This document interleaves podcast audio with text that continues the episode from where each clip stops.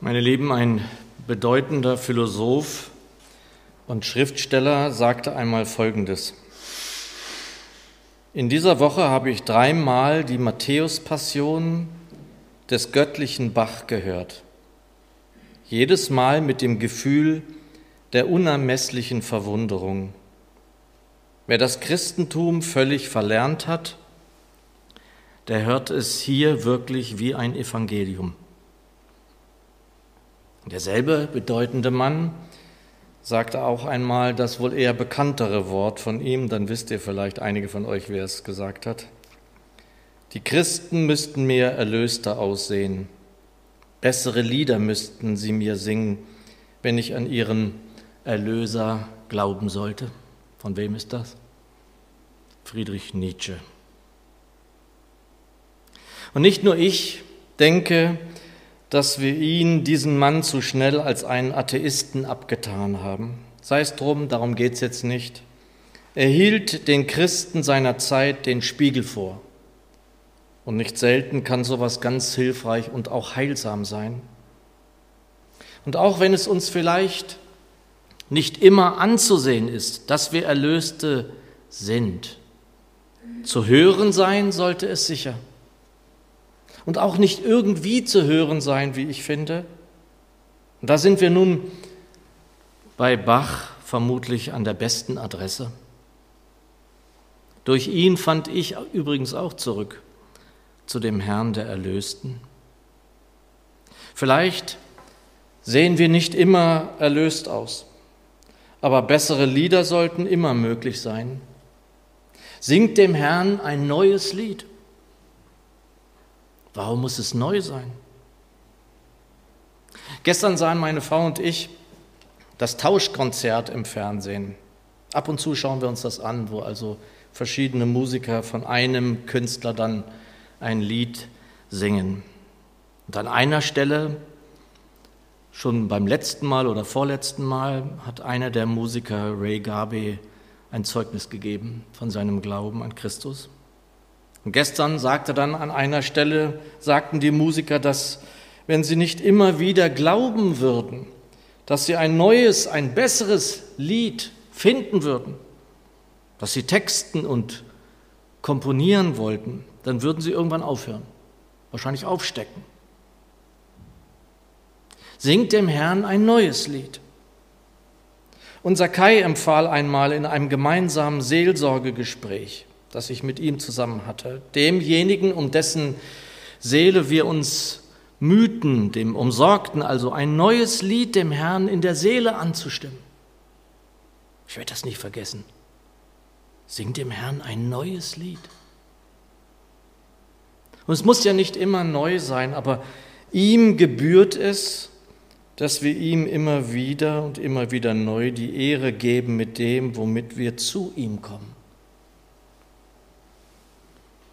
Eigentlich sollten wir doch ein Danklied von Erlösten anstimmen, nicht wahr? Wie ist es eben in dem Lied? Wir singen ihm ein Dankeslied. Ein Danklied von Erlösten, so überschreibt meine Zürcher Bibel den Psalm 107. Daraus werden wir heute einige Verse hören. Nicht den ganzen Psalm, das ist zu lang. Im ersten Vers heißt es, Dank dem Herrn, das kennen wir, denn er ist freundlich und seine Güte währet ewig. Und in Versen zwei bis drei so sollen sprechen die Erlösten des Herrn, die er aus Drangsal erlöst hat, die er aus den Ländern gesammelt, vom Aufgang her und vom Niedergang, vom Norden her und vom Meer. Ich wünsche mir schon, dass unsere Lieder, die wir hier singen, als Lieder von Erlösten wahrgenommen werden. Von uns, auch besonders von denen, die es hören, wenn sie bei uns sind, Gäste. Dieser Psalm 107 ist ein Danklied der Erlösten des alten Bundes. Wie viel mehr haben wir dann Grund zu danken für die Erlösung, die wir erleben dürfen im neuen Bund, in seinem Blut? Für die auch das gelten darf, was wir ab Vers 17 hören. Die krank waren, ob ihres sündigen Wandels und um ihrer Missetaten willen geplagt wurden. Andere übersetzten hier nicht nur von denen, die krank, sondern die Narren waren. Tore. Nun möchte man ja so nicht nach außen gehen mit solchen Worten. Und die, die ihm nicht folgen, als Narren bezeichnet, oder? Das klingt ja in der Tat nicht sonderlich einladend. Die Narren waren oder krank, widerspricht sich das? Nun, ihr Lieben, ich war 30 Jahre ein Narr und ich war krank. Und mögen sich vielleicht einige wundern und sagen, äh, du bist doch nicht eben gerade krank an deinem Bauch, oder? Ehrlich gesagt bleibe ich dann lieber eine Weile noch an meinem Bauch krank als an der Krankheit, die mich 30 Jahre gequält hat und gebunden hat. Denn sie war die Krankheit, die Sören Kierkegaard die Krankheit zum Tode nennt. Übertrieben. Vers 18, dass ihnen ekelte ob jeglicher Speise und sie schon nahe waren den Pforten des Todes. Vers 19, die dann zum Herrn schrien in ihrer Not. Und ich habe nicht so oft davon gesprochen, aber ich werde es nicht vergessen, wie laut mein Schrei in der Nacht war, als der Satan versuchte, mich zu holen.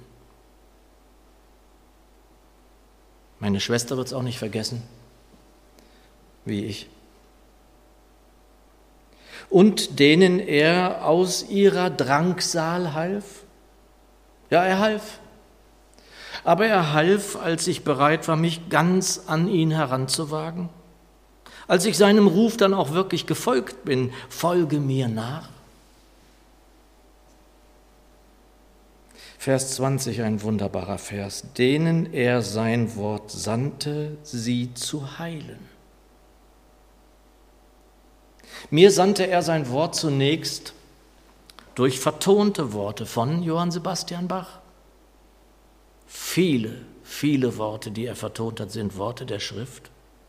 Auch alte Lieder von Paul Gerhardt und anderen. Und ich begann sie mitzusingen, weil ich liebte Bach bis ich dann irgendwann festgestellt habe, was für eine Tiefe in diesen Texten liegt. Nun, es beginnt nahezu immer mit dem Wort, nicht wahr? Vers 20 ganz, denen er sein Wort sandte, sie zu heilen, die er errettete aus ihrem Verderben. Doppelpunkt. Und nun, meine Lieben, kommt es, worauf es an diesem Abend, worauf es hinauslaufen darf eigentlich, Vers 21. Sie sollen dem Herrn danken für seine Güte und für seine Wunder an den Menschenkindern. Wie viel Dank hast du für die Wunder und die Güte, die er jetzt schon an dir erwiesen hat in deinem Leben? An den Menschenkindern überhaupt, per se könnte man sagen auch an deinen Kindern, an den Kindern unserer Gemeinde, an den Kindern Gottes, die sich in den letzten Jahren hier entschieden haben, die sich haben taufen lassen. Und ich muss dann auch immer an so einige Gesichter denken, die auch wie Adam dem Ruf folgten. Vers 22, sie sollen Opfer des Dankes darbringen und seine Werke mit Frohlocken erzählen. Nun, das durften wir ja bei unserem jungen Timotheus nun wirklich hören, nicht wahr? Ich muss da immer wieder dran denken. Seine Predigt begann mit einem Opfer des Danks. Als erstes hat er gedankt für so vieles, dass er hier sein darf, dass er hier zum Glauben gekommen ist. Und er berichtete von seinen Werken mit Frohlocken oder wie die neue Genfer überträgt, Dankopfer sollen sie darbringen und von Gottes Taten erzählen unter lautem Jubel. Es muss ja beileibe nicht immer laut sein, denn unser Herr ist ja nicht schwerhörig. Aber dennoch sollte es sozusagen unüberhörbar sein, wie ich finde. Und zum Schluss nochmal auf Nietzsche zurückzukommen. Mir ist es nicht so bedeutend, dass wir immer erlöst wirken, werden wir nicht immer. Wichtiger zum Beispiel ist mir, dass wir an der Liebe erkannt werden. Das eine wünscht sich der Philosoph, das andere wünscht sich unser Herr selbst. Das möchte er so. Doch das gelingt uns ja auch, wenn wir immer wieder neue Lieder singen, hoffe ich. Vor allem, wenn wir darin echt sind, wenn man uns das abspüren kann und wir hier keine Show machen. Der letzte Vers aus Psalm 107, Vers 43 lautet nach der neuen Genfer Übersetzung, wer weise ist, der achte mit Sorgfalt darauf und lerne zu verstehen, wie vielfältig der Herr seine Gnade erweist. Amen.